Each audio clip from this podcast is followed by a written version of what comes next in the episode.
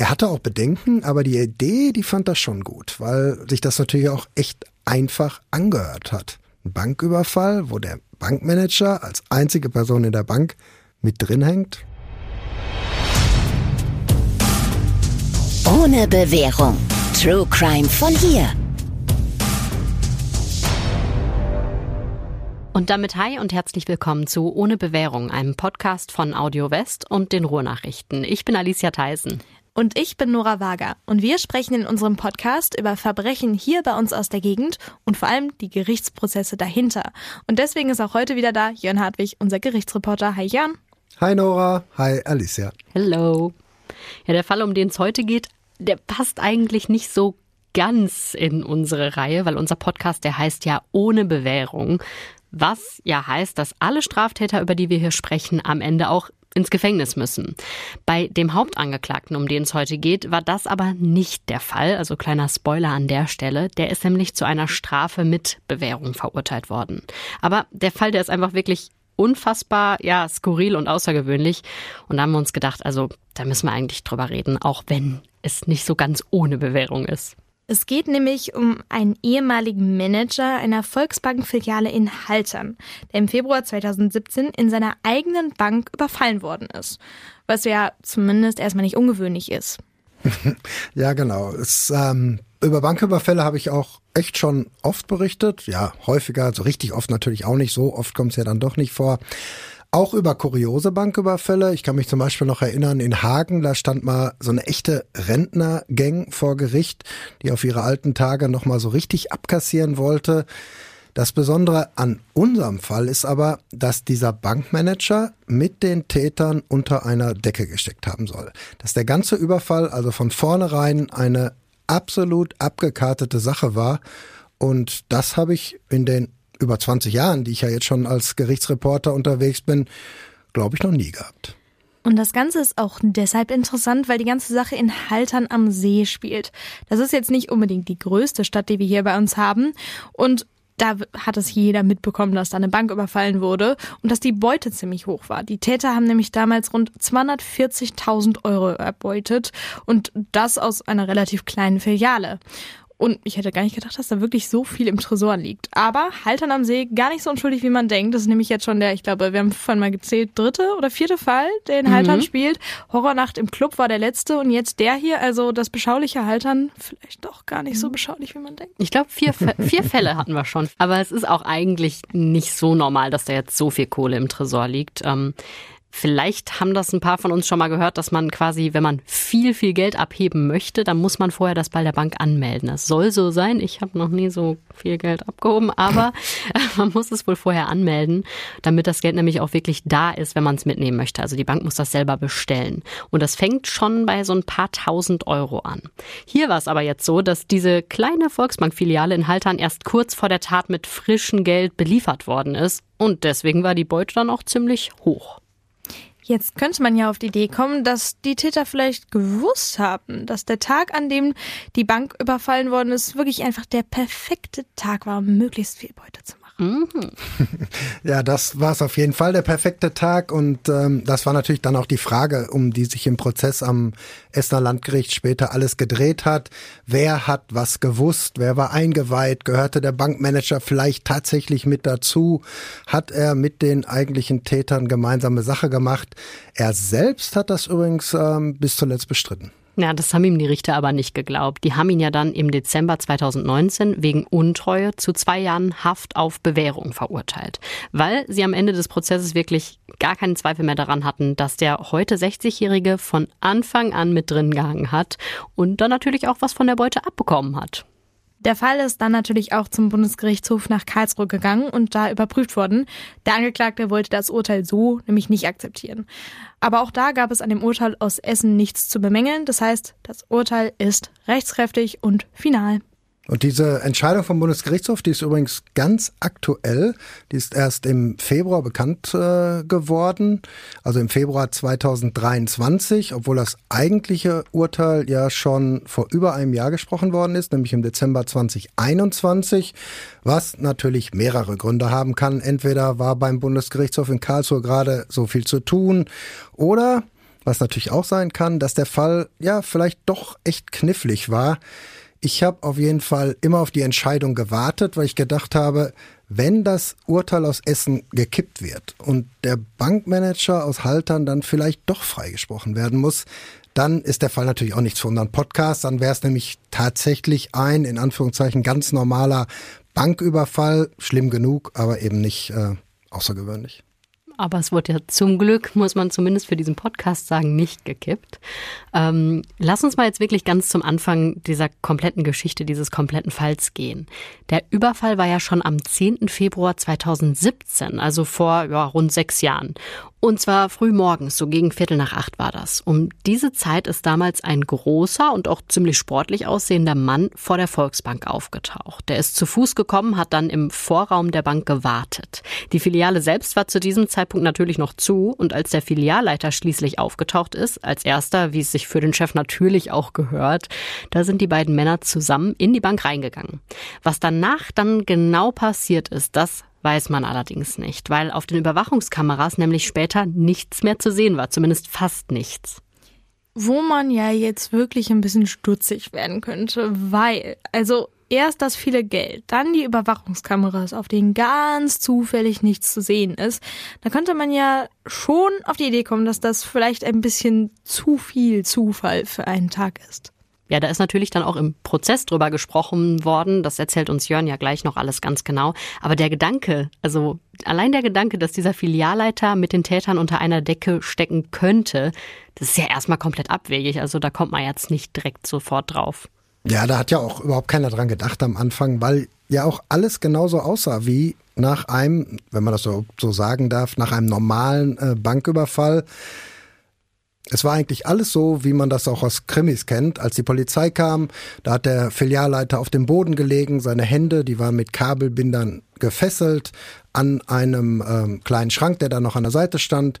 Er hat den Beamten damals natürlich auch sofort gesagt, was passiert ist, dass er überfallen worden ist, dass der Täter eine Tasche dabei hatte, in der jetzt das ganze Geld ist, dass alles ganz schnell ging natürlich und der Täter auch schon wieder weg ist. Und er hat auch noch gesagt, das ist ganz interessant, hat auch noch gesagt, dass der Täter ein auffälliges Muttermal an der linken Wange hatte. Heute wissen wir, das stimmt so gar nicht. Aber das wusste man da ja noch nicht. Und wenn man alles zusammennimmt, ich meine, warum sollte man ihm das nicht glauben? Es ist ihm ja auch geglaubt worden, aber das war natürlich, diese Infos, die er gegeben hat, das war natürlich alles nicht genug. Deshalb hat die Polizei ja damals auch völlig im Dunkeln getappt. Es gab absolut keinen Ansatz, um in irgendeine Richtung zu ermitteln. Das Einzige wäre vielleicht dieses Muttermal gewesen, aber das gab's ja nicht. Die Info war ja falsch. Ja, also erstmal klingt es so nach dem perfekten Verbrechen. Ja, könnte man so sagen. Ähm, und ich glaube, es hätte vielleicht auch das perfekte Verbrechen werden können. Aber halt eben nur fast. Weil dann ist nämlich etwas passiert, von dem auch die Polizei damals völlig überrascht worden ist. Vier Tage nach diesem Überfall in Haltern, da hat auf der Wache in Recklinghausen, in der Nachbarstadt, nämlich ein Mann angerufen und der hat gesagt, ich weiß was, ich kann euch etwas sagen über diesen Bankraub in Haltern. Ich kann euch echt wichtige Infos geben, auch über die Täter, aber nur, wenn ihr mir zusichert, dass ich absolut anonym bleibe und dass ich auch nicht vor Gericht aussagen muss. Das ist aber ja auch gar nicht so einfach, dass einfach irgendjemand hingehen kann und sagen kann, hör mal, ich äh, sag euch jetzt hier ganz viel, aber mein Name bleibt geheim. Es ist ja jetzt nicht gang und gäbe vor Gericht. Nein, ähm, absolut nicht. Ist die absolute Ausnahme, muss man wirklich so sagen. Normalerweise, wenn man sich als Zeuge meldet, dann muss man auch vor Gericht auftreten. Trotzdem kann man das nicht alles so ja, so pauschal allgemein beantworten. Wir hatten das ja letztens schon mal bei unserer Folge Verdurstet im Kinderbettchen. Da ging es ja zum Beispiel an Hinweise ans Jugendamt, die können schon anonym bleiben. Aber das ist natürlich nochmal was ganz anderes. Wenn man jetzt einfach da anruft und sagt, guck doch mal bei dieser Familie vorbei, dann wird da jemand vorbeigeschickt. Hier ist es ja eine Sache, wo die Polizei und auch die Staatsanwaltschaft echt wichtige Hinweise brauchten. Das heißt, es musste so eine richtige Zeugenvernehmung ja durchgeführt werden. Dass die Identität von Zeugen nicht bekannt gegeben wird, ist, wie Jon schon gesagt hat, wirklich ungewöhnlich. Die gesetzliche Grundlage dafür ist Paragraph 96 der Strafprozessordnung. Dabei geht es eigentlich darum, dass Schriftstücke nicht herausgegeben werden, wenn zum Beispiel die Sicherheit des Landes in Gefahr sein könnte. Aber auch verdeckte Ermittler oder Informanten können von dem Gesetz profitieren. Verdeckte Ermittler kann man ja verstehen, die wollen nicht, dass der Drogenboss weiß, wer sie denn jetzt genau sind. Die Sperrerklärung erlässt die oberste Dienstbehörde, in unserem Fall also das Innenministerium in Nordrhein-Westfalen. Das geht aber nur, wenn Leib oder Leben der Person in Gefahr sein könnte. Und in unserem Fall hat man gesagt, ja, das stimmt, weil einige der Angeklagten, aber auch Personen aus dem Umfeld schon echt fette Vorstrafen hatten. Bei so einer Sperrerklärung kann es dann natürlich passieren, dass dem Gericht ein echt wichtiger Zeuge fehlt und der Fall nicht aufgeklärt werden kann. Das ist dann aber einfach so. Und bei diesem Informanten, der sich da ja am Telefon gemeldet hat, da ist tatsächlich dann die absolute Anonymität zugesichert worden, eben aus den Gründen, die gerade Nora und Jörn genannt haben. In den Protokollen ist dann auch immer nur ein Deckname verwendet worden, den er gekriegt hat. Dieser geheime Informant, der hieß nämlich dann immer nur noch Julian. Da wäre es ja wirklich mal spannend zu wissen, wie so ein Deckname zu Stande kommt, weil wir haben das ja manchmal auch als Journalisten, dass wir irgendwie anonym über Fälle berichten und dann denkt man sich ja ganz oft sowas aus wie der Typ heißt, keine Ahnung, Adrian B. Punkt, aber der echte Name ist der Redaktion bekannt. Und wenn ich sowas mache, dann frage ich mir die Person vorher und spreche den Namen mit der Person ab, weil man möchte ja nicht, dass plötzlich das der Vorname vom Bruder oder besten Freund oder mhm. vom toten Opa oder Vater ist. Deswegen, also ich frage mich echt, wie der zustande gekommen ist. Jan, weiß man das? Also ich weiß es auf jeden Fall nicht. Der Name Julian, der war auf jeden Fall so gewählt, dass man überhaupt keine Rückschlüsse auf irgendwelche Personen ableiten konnte, die ja auch so im Umfeld etwas mit dem Fall zu tun hatten oder zu tun haben könnten. Die Verteidiger, die haben auch bis zuletzt versucht rauszukriegen, wer dieser Mann sein könnte. Sie sind dazu sogar bis vors Verwaltungsgericht gezogen, später auch vors Oberverwaltungsgericht, aber alles ohne Erfolg. Der Name, der echte Name oder der Klarname, wie es ja manchmal heißt, der ist nicht preisgegeben worden. Aber gab es da nicht mal irgendwie so ein, so ein Gerücht oder eine Vermutung oder so, wer Julian sein könnte? Ja, es gab äh, jede Menge Gerüchte. Wir haben natürlich alle überlegt, wer das sein könnte. Ähm, und ähm, ja, man hat sogar gedacht, vielleicht ist das ja sogar einer der Angeklagten. Da saßen ja noch mehr auf der Anklagebank, fünf Personen und auch die Richter am Essener Landgericht, die wollten das gar nicht ausschließen, dass es einer der Angeklagten ist. Aber das heißt, die Richter wussten auch nicht, wer, was der Klarname ist? Nein, wussten die auch nicht. Das wusste wirklich keiner in dem Prozess. Das wussten nur ähm, die Vernehmungsbeamten, die nachher gehört worden sind als Zeugen, aber die haben natürlich dicht gehalten, die mussten ja dicht halten.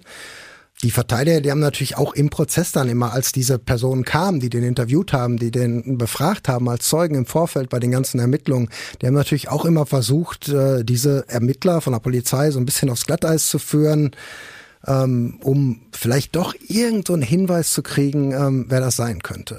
Aber was heißt aufs Glatteis führen? Also haben die dann irgendwie tricky Fragen gestellt oder was haben die gemacht? Ja, ob die jetzt richtig tricky waren, weiß ich nicht, aber es waren dann zum Beispiel so Fragen, ähm, die Person, mit der Sie da gesprochen haben, hat die vielleicht in der letzten Zeit eine größere Geldsumme erhalten? Das ja, ja, das könnte ja dann so ein Hinweis sein, dass es ein Mittäter ist der von der Beute profitiert hat.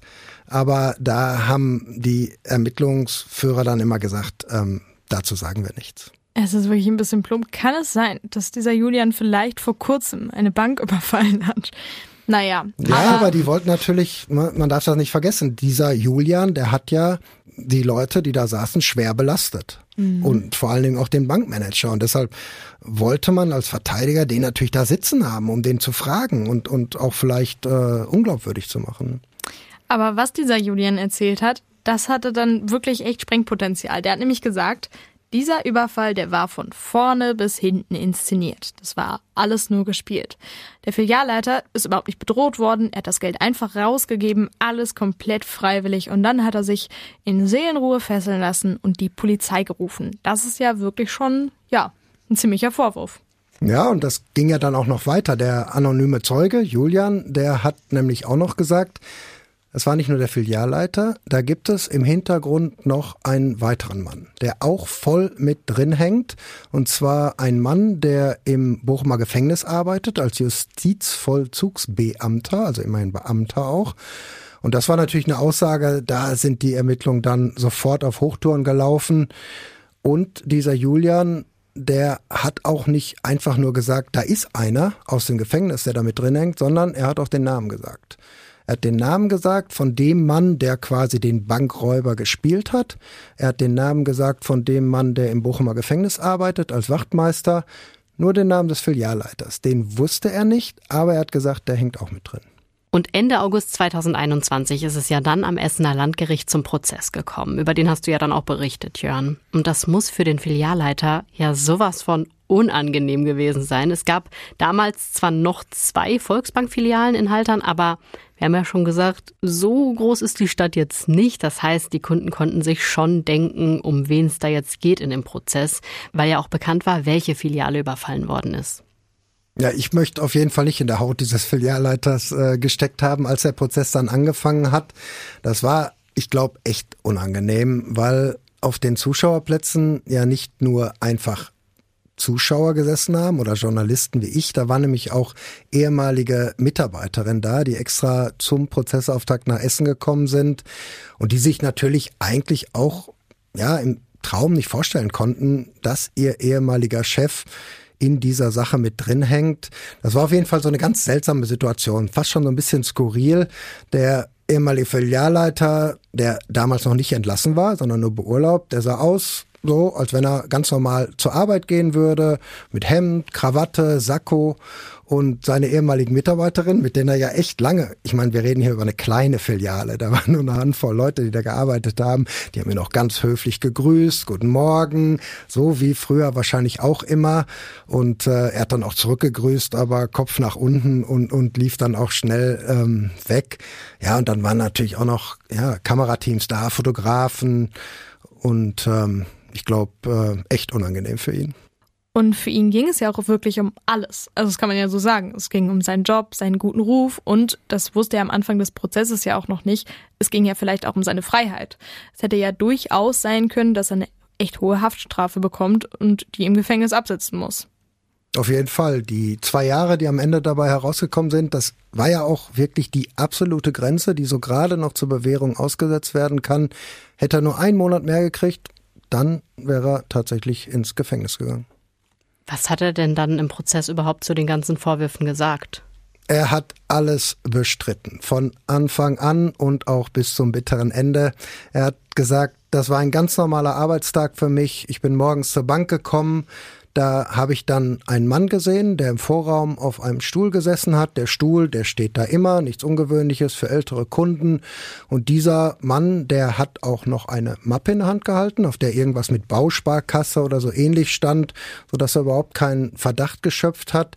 Aber als er dann vorbeigehen wollte, da ist dieser Mann aufgestanden, hat ihm einen Zettel gezeigt, auf dem stand Überfall, gib mir Geld, sonst passiert was. Ja, und dann hätte er genau das gemacht, was auch Vorschrift ist. Kein Widerstand, alles machen, was der Täter will. Die beiden, die sind dann zusammen in die Bank gegangen. Er hat den Tresor und den Geldautomaten geöffnet, hat das Geld in die Tasche des Mannes getan, dann ist er gefesselt worden, hat dann so 20 bis 30 Sekunden gewartet.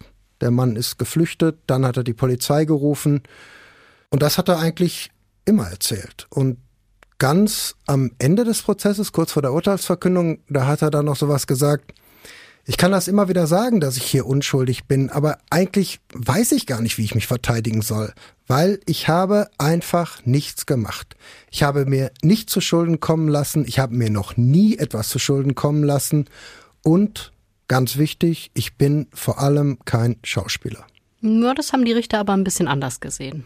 Ja, völlig anders. Richter Thomas Kliegel, der den Prozess damals geleitet hat am Essener Landgericht, der hat beim Urteil gesagt, das, was da in Haltern passiert ist, das war kein Banküberfall, das war ein echtes Gaunerstück. Gaunerstück, das Wort gefällt mir. Ja, so Jetzt stand der Filialleiter ja aber nicht alleine vor Gericht. Wir haben ja vorhin schon gesagt, dass der anonyme Informant Julian ja auch noch den Gefängnismitarbeiter und den eigentlichen, wir nennen ihn jetzt mal Bankräuber, verpetzt hat. Aber es saßen zusätzlich ja noch zwei andere Männer auf der Anklagebank, also insgesamt fünf Personen. Ja, und es sind am Ende ja auch alle fünf verurteilt worden. Einer ist mit einer Geldstrafe davon gekommen, die anderen sind alle zu Bewährungsstrafen verurteilt worden. Wie sind die Männer denn eigentlich zusammengekommen? Die kommen ja auch noch aus verschiedenen Städten.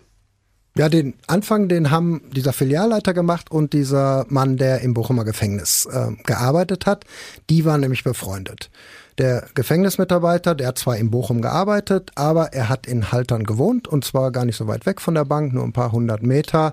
Und er war deshalb da auch Kunde. Und manchmal ist er halt nach Dienstschluss da vorbeigegangen, noch in seiner Wachtmeisteruniform er hat so ein bisschen was nebenbei mit Immobilien gemacht, deshalb war halt häufiger in der Bank, als wir es vielleicht äh, machen würden. Und das ging halt so ein paar Jahre so. Und da ist man sich einfach näher gekommen. Man kann sich das ja auch vorstellen. Dann, am Anfang sagt man nur Guten Tag und auf Wiedersehen und nachher fragt man, wie war es auf der Arbeit und erzählt ein bisschen. Es war dann auf jeden Fall so, dass sie sich auch privat mal getroffen haben, auch mit den äh, Ehefrauen. Und dann saßen sie so beim Grillen und haben überlebt, mal, Hättest du mal Bock, eine Bank auszurauben? Deine Bank vielleicht? ja, ob so war, weiß ich nicht, aber vielleicht, äh, ja, so ein bisschen, ne, wie wär's, aber man könnte ja mal, aber das war natürlich am Anfang ähm, alles nur Spaß und das glaube ich auch, ähm, dass man einfach so ein bisschen darüber geflaxt hat, so nach dem Motto, äh, das wäre der große Coup. Ne? Dann hätten wir alle unsere Sorgen, wären wir alle unsere Sorgen los. Ich meine, so ein bisschen vorstellen kann man sich ja schon, vor allem bei diesen ganzen coolen Heistfilmen, die es so gibt, mit irgendwelchen krassen Banküberfällen. Also es, es wäre für den ersten Stein, wer sich noch nicht darüber Gedanken gemacht hat, wie er eine Bank ausrauben würde. Also ich kann mir schon vorstellen, dass das irgendwie aufgekommen ist, das Thema. Und irgendwann sieht es dann vielleicht ja ganz leicht aus. Wie hast du so vorne Bank zu überfallen? Sehr cool. Also ich muss mindestens drei Outfits zwischendurch anhaben und irgendwo reinkriechen und also es, es wird aufwendig. Ich plane. Kennt, kennt ihr Niffler von Harry Potter? Ja. Diese Flau, das sind diese flausche Viecher, die halt äh, so, so Geld, also alles, was glitzert, äh, stehlen hm. können. Hm. Ich glaube, ich würde mir einfach so eine Armee Niffler beschaffen und dann in so eine Bank rein. Das wäre eigentlich ein ziemlich wasserdichter Plan, glaube ich. Ja, hier ist ja interessant, dass die ähm, Richter am Ende sogar davon ausgegangen sind, dass es gar nicht mal der Gefängnismitarbeiter war, was man ja vielleicht im ersten Reflex denken könnte, okay, der hat jeden Tag mit Verbrechern zu tun, äh, der kommt halt auf solche Gedanken. die Richter sind davon ausgegangen, dass es der Filialleiter war. Der soll nämlich irgendwann gesagt haben, wenn wir das wirklich machen sollen, dann müssen wir schnell sein. Demnächst wird hier nämlich alles umgebaut, da werden die Sicherheitsvorkehrungen nämlich echt verschärft und dann ist der Zug abgefahren. Wir haben ja gerade das schon mal gesagt, dass auf den Überwachungskameras nichts zu sehen gewesen ist, was ja eigentlich schon ein bisschen komisch ist. Aber das lag ja wohl daran, dass eine der insgesamt drei Kameras, die es da in der Volksbank gegeben hat, gar nicht in Betrieb war. Die ging zwar, aber die hätte man von Hand anschalten müssen was aber an dem Morgen wohl nicht passiert ist. Die anderen beiden waren zwar dauerhaft an, eine hat den Geldautomaten gefilmt, die andere den Bereich zwischen dem Vorraum der Bank und dem Beratungszimmer. Und weil die dritte eben nicht an war, gibt es halt, ja, einen toten Winkel. Und dieser tote Winkel, der war genau da, wo im Vorraum der Stuhl stand. Sodass sich der, der den Bankräuber gespielt hat, nur kurz eine Mappe vors Gesicht halten musste, wenn er in den Vorraum reingeht, dann aber, ja, safe war. Okay, also das mit den Kameras ist wirklich eine echte Sicherheitslücke, aber das war ja noch nicht alles. Wir wissen ja eigentlich alle, dass es bei Tresoren auch so eine Zeitverzögerung gibt, damit man die nicht eben mal einmal so aufmachen kann, wenn ein Bankräuber kommt. Aber genau das ist in diesem Fall nicht passiert. Die wurde nämlich umgangen, indem man die Zeitverzögerung einfach ausschaltet, was passiert ist. Zumindest war sie nicht aktiv, als der Überfall oder nennen wir ihn mal den Scheinüberfall stattgefunden hat. Das ist dann ja auch kein Wunder, dass die Volksbank gesagt hat, äh, das muss sich jetzt ändern, die Filialinhaltern, die muss ganz schnell aufgerüstet werden. Ja, spätestens dann. Aber was ich mich gerade frage, die äh, Geldscheine, die sind ja auch irgendwie gesichert oder nicht? Also so registriert. Ich stelle mir das so vor mit diesen ellenlangen Nummern, die da drauf sind, aber ich habe auch echt keine Ahnung. Ja, weiß ich auch nicht so richtig. Habe ich auch immer gedacht, dass alle Geldscheine ähm, registriert sind. Sind sie aber wohl nicht. Ähm, hab, in dem Prozess habe ich das dann auch gelernt. Die Richter, die gehen auf jeden Fall davon aus, dass nur einige der Scheine registriert waren. Und diese Scheine, diese registrierten, also die Scheine, von denen man die Nummern ähm, aufgeschrieben hatte, die hat der Filialleiter laut Urteil vorher aussortiert und in eine Klarsichthülle gesteckt. Das waren 1250 Euro, also ja, viel Geld, aber halt dann auch nicht so viel, wenn man ähm, das in Relation setzt zu der Gesamtbeute von 240.000 Euro. Aber Und das ist auch wieder ganz interessant. Man ist ja so ein bisschen gierig. Also vernichten wollte man das Geld am Anfang auch nicht. Es hieß nämlich, dass man die Scheine nur nicht in Deutschland ausgeben darf. Im Ausland, in Frankreich zum Beispiel, da wird das nicht auffallen. Und da soll so ein bisschen drüber gesprochen ähm, worden sein im Vorfeld dieses Coups, dass der Filialleiter, der ja häufig in Frankreich Urlaub macht, dass der die ja dann mitnehmen kann und da einfach ähm, ja, in Umlauf bringen kann. Aber das ist am Ende dann doch nicht gemacht worden. Diese registrierten Scheine, die aussortiert waren, die sind dann doch verbrannt worden. Ich frage mich gerade ein bisschen, wie man die registrierten Scheine erkennt. Aber gut, wir wollen hier ja auch nicht zu viele. Äh ich glaube nicht, dass man die erkennen kann. Ich glaube einfach, dass der Filialleiter das wusste. Ah, okay. Ich wollte gerade schon sagen, wir geben hier nicht, äh, wollen nicht zu viele Insider-Tipps äh, weitergeben, wie man hier eine Bank ausraubt. Aber es gibt ja auch noch diese, diese Farbbeutel, oder ist das irgendwie ein Gerücht? Also die so zwischen den Geldpäckchen liegen und dann wohl so mit Verzögerung explodieren und das ganze Geld ist dann komplett beschmiert und unbrauchbar und im besten Fall hat irgendwie der Bankräuber noch die Farbe an den Händen oder was weiß ich und kann überführt werden. Und dann gibt's ja auch noch Geldscheine, die ähm, automatisch so eine Art stillen Alarm auslösen können. Ja, äh, gibt, ist auch im Prozess drüber gesprochen worden, aber diese Scheine, die waren eben nicht im Tresor und auch nicht im Geldautomaten und nur da ist ja das Geld halt dann rausgenommen worden, was der Bankräuber, Scheinbankräuber mitgenommen hat. Aber es war jetzt nicht ganz unrealistisch, dass um kurz nach acht mal jemand an der Straße langläuft und da reinguckt und vielleicht sieht, dass äh, der Filialleiter gerade Handshakes macht mit einem Bankräuber. Also das hätte doch echt auffallen können. Das war ganz schön risky, oder? Ja, das hängt natürlich dann ein bisschen wieder von der schauspielerischen Leistung der beiden ab, äh, ob das jetzt ernst aussah oder nicht aussah. Ähm, es konnte aber keiner reingucken, weil da gab es nämlich Vorhänge an dieser Filiale und die Vorhänge, die waren zu. Die Richter, die gehen davon aus, dass der Filialleiter die schon am Abend vorher zugezogen hat, was er selbst, wie alles, ähm, aber auch bestritten hat. Ja, und den Überfall selbst hat ja jetzt ein anderer durchgeführt und eben nicht dieser Gefängnismitarbeiter, was ja auch Sinn macht, weil der Gefängnismitarbeiter Stammkunde in der Bank ist und nur ein paar hundert Meter weiter entfernt wohnt. Dann hätte ja vielleicht schon einer sehen können, wie er in die Bank geht und sich da auf den Stuhl in den Vorraum setzt. Das wäre ja dann vielleicht wie Nora gesagt hat, ein bisschen risky gewesen. Das heißt dann aber ja auch, man braucht noch eine dritte Person, die auch noch eingeweiht ist, was die ganze Sache dann vielleicht ja noch mal riskanter macht. Ja, das haben die beiden sich laut Urteil natürlich auch gedacht. Wir brauchen eine dritte Person, aber der Filialleiter, der ja dann auch da halt relativ bekannt ist, der sollte damit auf jeden Fall überhaupt nichts zu tun haben. Um diesen dritten Mann, da wollte sich dieser Gefängnismitarbeiter ganz alleine kümmern. Jetzt mal von allen wilden äh, räuberischen Plänen abgesehen, da wäre für uns drei ja wahrscheinlich schon Schluss. Ich meine, wie soll man ernsthaft jemanden finden, der eine Bank ausraubt, wenn auch nur zum Schein, also ohne großes Risiko, dass er irgendwie aus Versehen angeschossen wird oder so. Es bleibt ja ein Verbrechen und es kann ja immer noch was schiefgehen, dass plötzlich doch irgendwie jemand ganz dringend schnell morgens zur Bank will oder so oder dass einer plaudert, was ja dann auch passiert ist. Also, ja, vielleicht Jörn, vielleicht kennst du noch Leute irgendwie, hast mal einen vor Gericht erlebt und dachtest, über der, also wenn, würde ich den fragen. Ja, aber der Gefängniswärter, der hatte schon jemanden im Kopf. Das muss ja dann auch jemand sein, der vielleicht schon frühere Straftaten begangen hat und deshalb vielleicht jetzt nicht so große Skrupel hat. Oder einer, der ja ganz, ganz dringend Geld braucht. Und dabei äh, kann es natürlich hilfreich sein, äh, wenn man im Gefängnis arbeitet. Aber das ist ja immer noch total riskant. Also wenn man als Wachtmeister einem Gefangenen erzählt, du, ey, ich brauche da jemanden, der eine Bank ausraubt, wenn das dann die Runde macht, dann bist du eigentlich sofort deinen Job los. Ja, aber da kommt natürlich auch immer noch eine andere Sache hinzu. Es ist ja schon so, dass wenn Gefangene was erzählen, ich weiß da was, da läuft irgendwie was, denen wird natürlich auch nicht alles geglaubt, weil die sich einfach oft nur wichtig machen wollen. Wir hatten das ja auch schon in einigen anderen Fällen.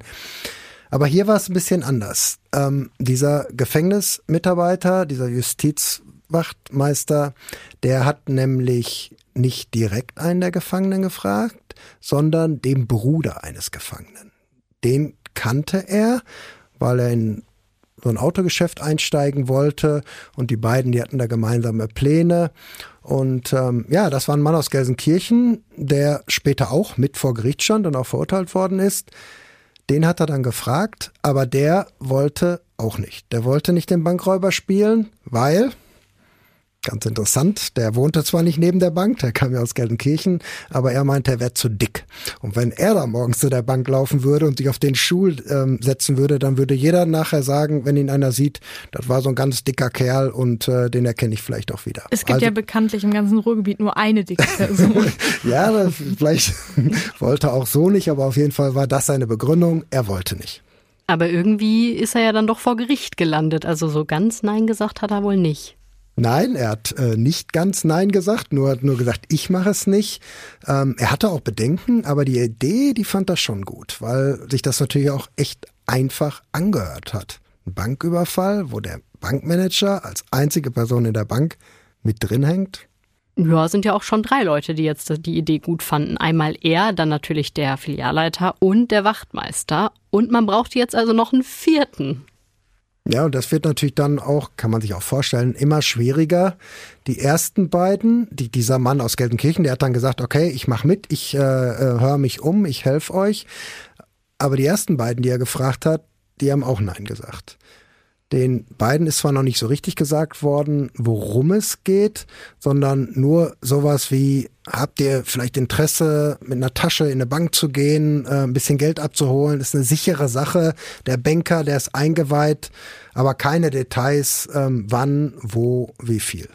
Also ich bin vielleicht heute die Stimme der Vernunft, aber das wird ja wirklich immer nur noch riskanter. Also jetzt, wenn beide Personen abgelehnt haben, dann sind ja jetzt schon fünf Personen, die wissen, dass da bald in der Nähe vielleicht unter sehr, sehr guten Sternen eine Bank ausgeraubt wird. ja, und am Ende waren es sogar sieben Personen.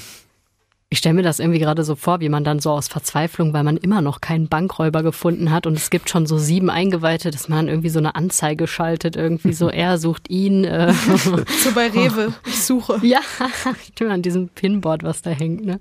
Aber der Letzte, der hat dann angebissen. Das war ein Mann aus Oberhausen, der in einem Haus des Gefängnismitarbeiters gewohnt hat. Ja, der hat aber auch nicht sofort angebissen. Der hat auch gesagt, ich muss da erstmal eine Nacht drüber schlafen. Aber dann hat er gesagt, okay, ich mache das, weil er das Geld ähm, auch ganz gut gebrauchen konnte. Er hatte nämlich 7000 Euro Schulden bei einem der späteren anderen Angeklagten. Diese 7000 Euro, die mussten dringend bezahlt werden, was ja dann, wenn man Beute macht, auch kein Problem gewesen wäre.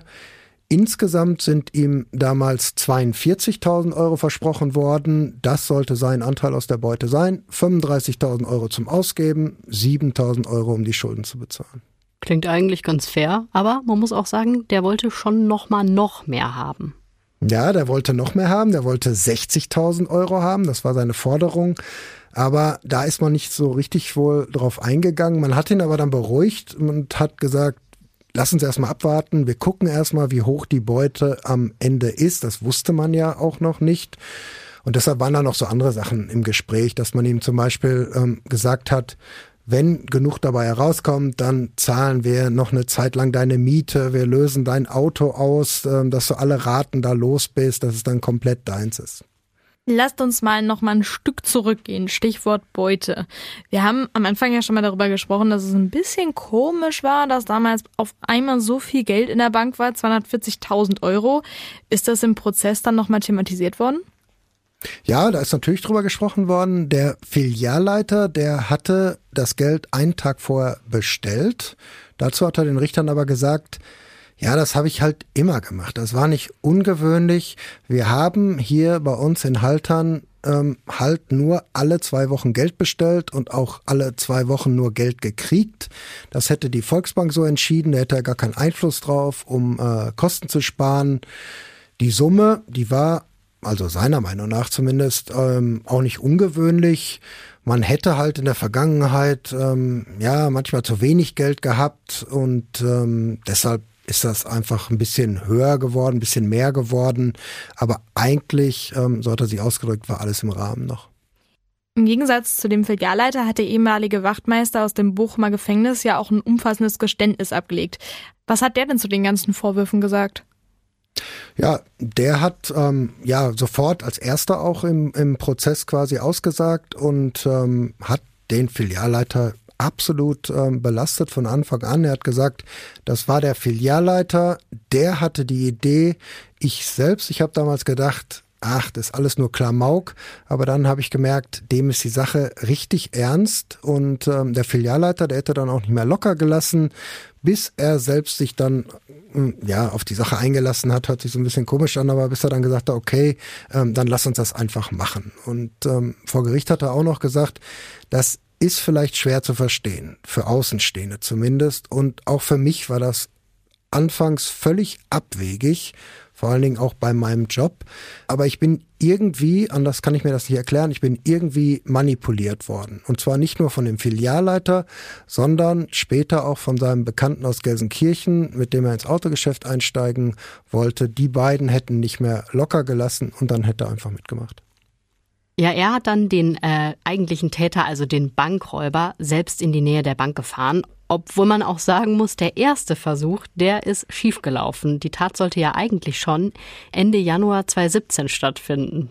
Ja, manchmal gibt's einfach so Sachen, mit denen kann man nicht planen. Ähm, dieser Tag, der da ausgesucht worden ist, ähm, ja, das ging einfach nicht, weil an diesem Morgen wie es der Zufall so wollte, ist nämlich genau vor der Volksbank ein Unfall passiert. Da ist ein Auto mit einem Pferdeanhänger zusammengekracht und die Polizei war auch schon vor Ort und ähm, ja, da war, war die Sache natürlich einfach unmöglich. Da konnte man das ja nicht. Können Sie mal kurz zur Seite, wir wollen jetzt gerne die Bank ausrauben. Einmal den Pferdewagen da bitte weg. Das wäre, äh, wie Nora sagen würde, risky. sehr, sehr risky. Aber beim zweiten Versuch, zwei Wochen später, da hat es dann geklappt. Ja, genau. Da war der Ablauf dann eigentlich genauso. Der Wachtmeister, der hat den eigentlichen Bankräuber ein ganzes Stück vor der Bank rausgelassen aus dem Auto, damit er die letzten 500 Meter zu Fuß läuft.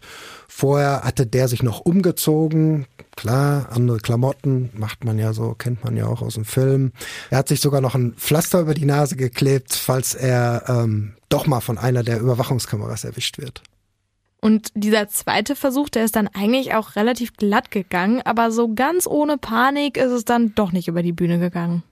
Ja, weil die beiden ja unbedingt auf dem Weg nochmal anhalten mussten, ähm, was ja auch so ein bisschen komisch ist. Die kamen, kamen da angefahren von der Autobahn runter, wer sich da auskennt, ein bisschen über die äh, B58, kommen wir dann nach Haltern rein. Die mussten aber unbedingt noch so einen kleinen Zwischenstopp einlegen, und zwar an einer Bäckerei, um sich da einen Kaffee zu kaufen. Der eigentliche Bankräuber, Scheinbankräuber, der ist im Auto geblieben, aber der ähm, Gefängnismitarbeiter, der ist rausgegangen in diese Bäckerei, hat zwei Kaffee bestellt und da hat er einen Polizisten getroffen. Der kam gerade von der Nachtschicht. Ja, und dann hat er den natürlich auch begrüßt, hat ein bisschen mit dem geplaudert und ist dann wieder ins ähm, Auto zurückgekehrt der Polizist hatte Uniform an, der Anna hat das auch gesehen und der hat dem dann gesagt, sag mal, ne, du musst doch völlig bekloppt sein, an so einem Tag, wenn wir jetzt gleich die Bank überfallen wollen, auch noch mit dem Polizisten hier aus dem Ort zu quatschen. Aber der Gefängnismitarbeiter hat sich wahrscheinlich einfach gedacht, okay, das war jetzt eine Situation, die war nicht eingeplant und hätte ich jetzt nichts gesagt, ähm, dann wäre es vielleicht noch auffälliger gewesen. Ja klar, weil die kennen sich ja. Also Haltern ist ja keine große Stadt, haben wir ja schon festgestellt. Also er hat den Scheinbankräuber dann nach der Tat auch wieder eingesammelt. Er hatte ganz in der Nähe geparkt und die beiden hatten jeder ein Handy und äh, haben sich dann da so über Klingelzeichen quasi verständigt äh, für die Flucht, dass die Luft eben rein ist. Dafür hatte man direkt gegenüber der Filiale übrigens schon vorher ein Fahrrad hingestellt. Mit dem ist der Bankräuber dann weggefahren. Und das Fahrrad ist dann an einem der nächsten Bauernhöfe Bahnhöfe abgestellt worden. Und dann ging es mit dem Auto weiter. Und zwar zum äh, Privathaus des Wachtmeisters. Ja, und da wird dann erstmal ganz normal gefrühstückt, ne? Ist ja ein ganz normaler Morgen. Und äh, dann hat der Wachtmeister den Bankräuber wieder nach Hause gefahren. Und dann ist er ganz normal zum Dienst gefahren ins Bochumer Gefängnis. Und abends hat er dann die registrierten Geldscheine, über die wir vorhin schon mal gesprochen haben, die beiden Handys und die Tatkleidung des vermeintlichen Bankräubers verbrannt. Und zwar bei sich zu Hause im Kamin. Mit den Ausgaben in Frankreich, das war denen dann doch zu risky. Okay, aber mir fehlt irgendwie gerade noch so dieser, dieser große Moment, was, was ist mit der Beute? Also haben die die dann im Kofferraum liegen lassen oder also was haben die mit der Beute gemacht? Die Beute, die haben sie dann am nächsten Tag aufgeteilt. Der Filialleiter, der sollte 50.000 Euro erhalten. Die hat er aber nicht gekriegt. Die hat ähm, der Wachtmeister aus dem Gefängnis erstmal bei sich behalten, weil man gesagt hat, okay, das ist irgendwie sicherer bei mir. Ähm, Im Prozess hat er gesagt, ich hätte ihm dann quasi das Geld nach und nach äh, gegeben, damit das irgendwie nicht so auffällig ist, obwohl es ja wahrscheinlich sowieso geheim geblieben wäre, aber ähm, so wurde es erzählt. Ja, aber jetzt wird's ja nochmal richtig interessant. Wir haben ja vorhin schon mal gesagt, dass am Ende sieben Personen mehr oder weniger in die Tat eingeweiht waren. Und einer von diesen sieben war ein Autohausbesitzer aus Oberhausen. Der war zwar nicht an der Aufteilung der Beute beteiligt, der hat aber von dem Wachtmeister auch 50.000 Euro aus dessen Anteil gekriegt, weil er sich an dem Autohaus beteiligen wollte. Und zu dem Zeitpunkt ist in den Medien natürlich überall schon von diesem Überfall in Haltern berichtet worden.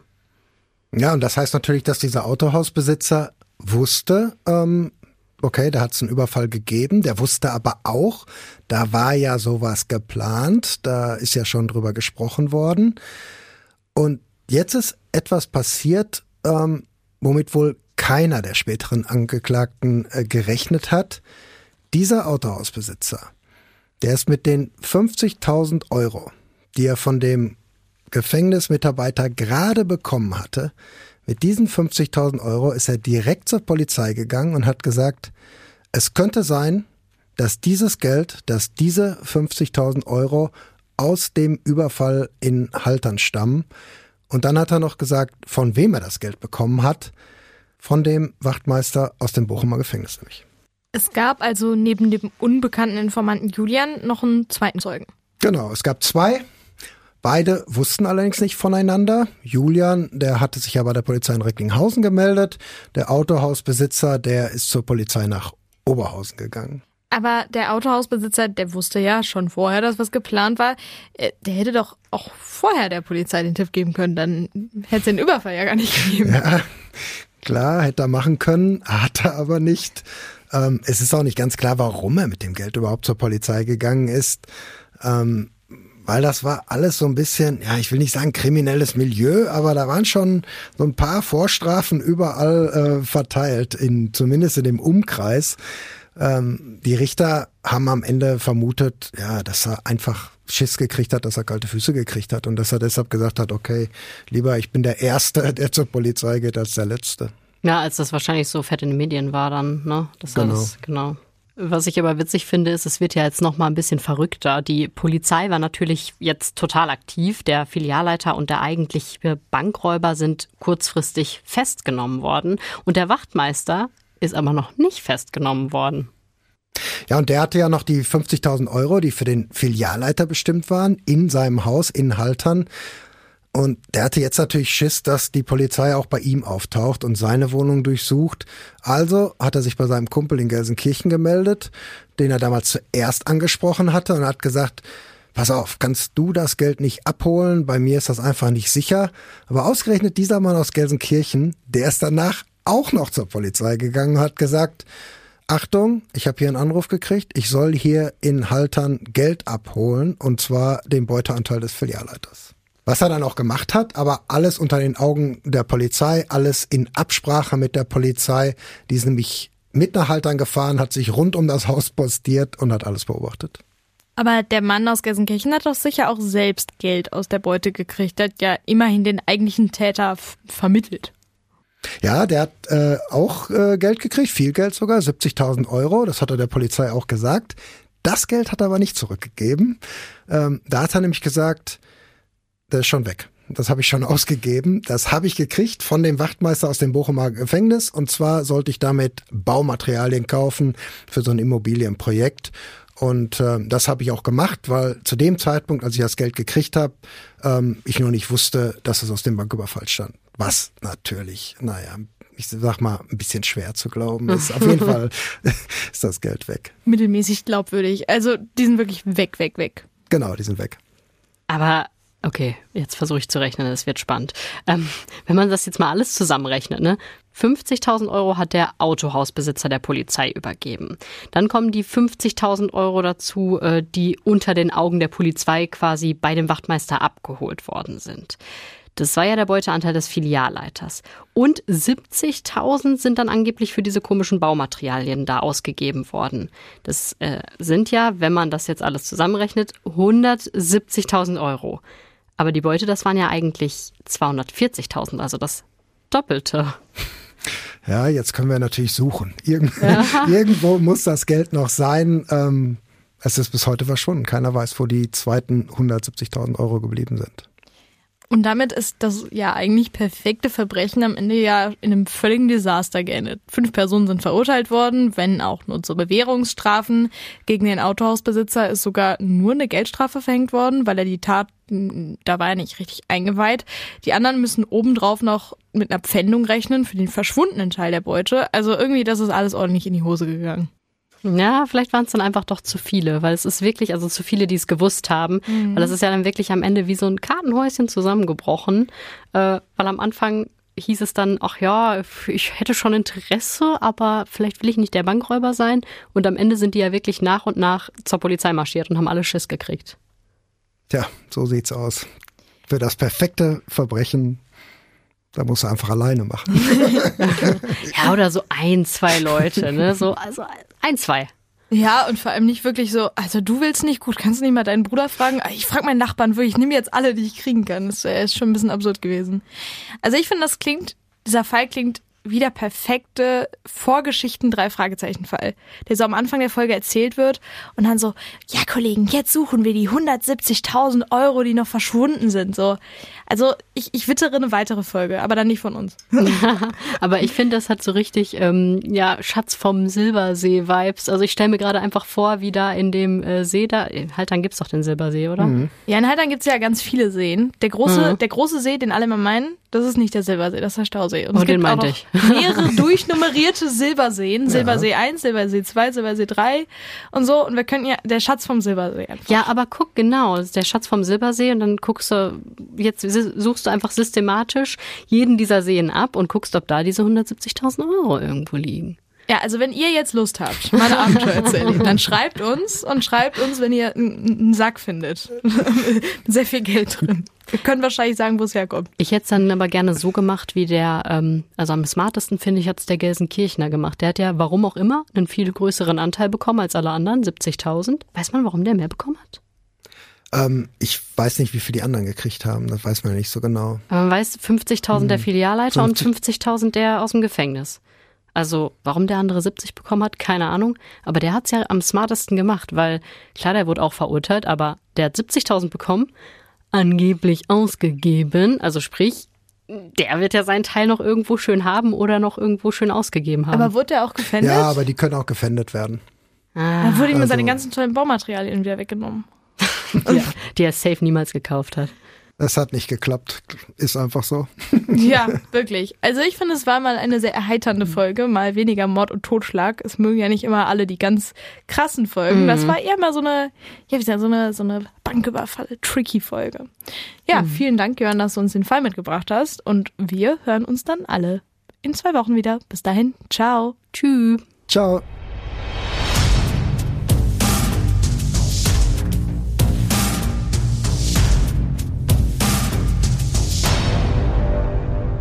Und wenn euch das, was ihr gerade gehört habt, gefällt, dann gebt uns doch gerne eine gute Bewertung. Das könnt ihr auf allen möglichen Podcast-Plattformen machen, auf Spotify, auf Apple und auf anderen Plattformen kann man ja auch Bewertungen dalassen. Jede Bewertung, gute, die hilft uns wirklich. Und wenn euch was nicht gefällt, dann zögert nicht und schreibt uns an. Das könnt ihr zum Beispiel bei Instagram machen, an ohne Bewährung, wenn ihr da irgendwie mal was zu kritisieren habt. Wir sind immer offen. Wir hören aber auch gerne Positives über die Nachrichten. also schaut gerne mal bei Instagram auch vorbei. Da heißen wir ohne Bewährung. So wie wir halt heißen.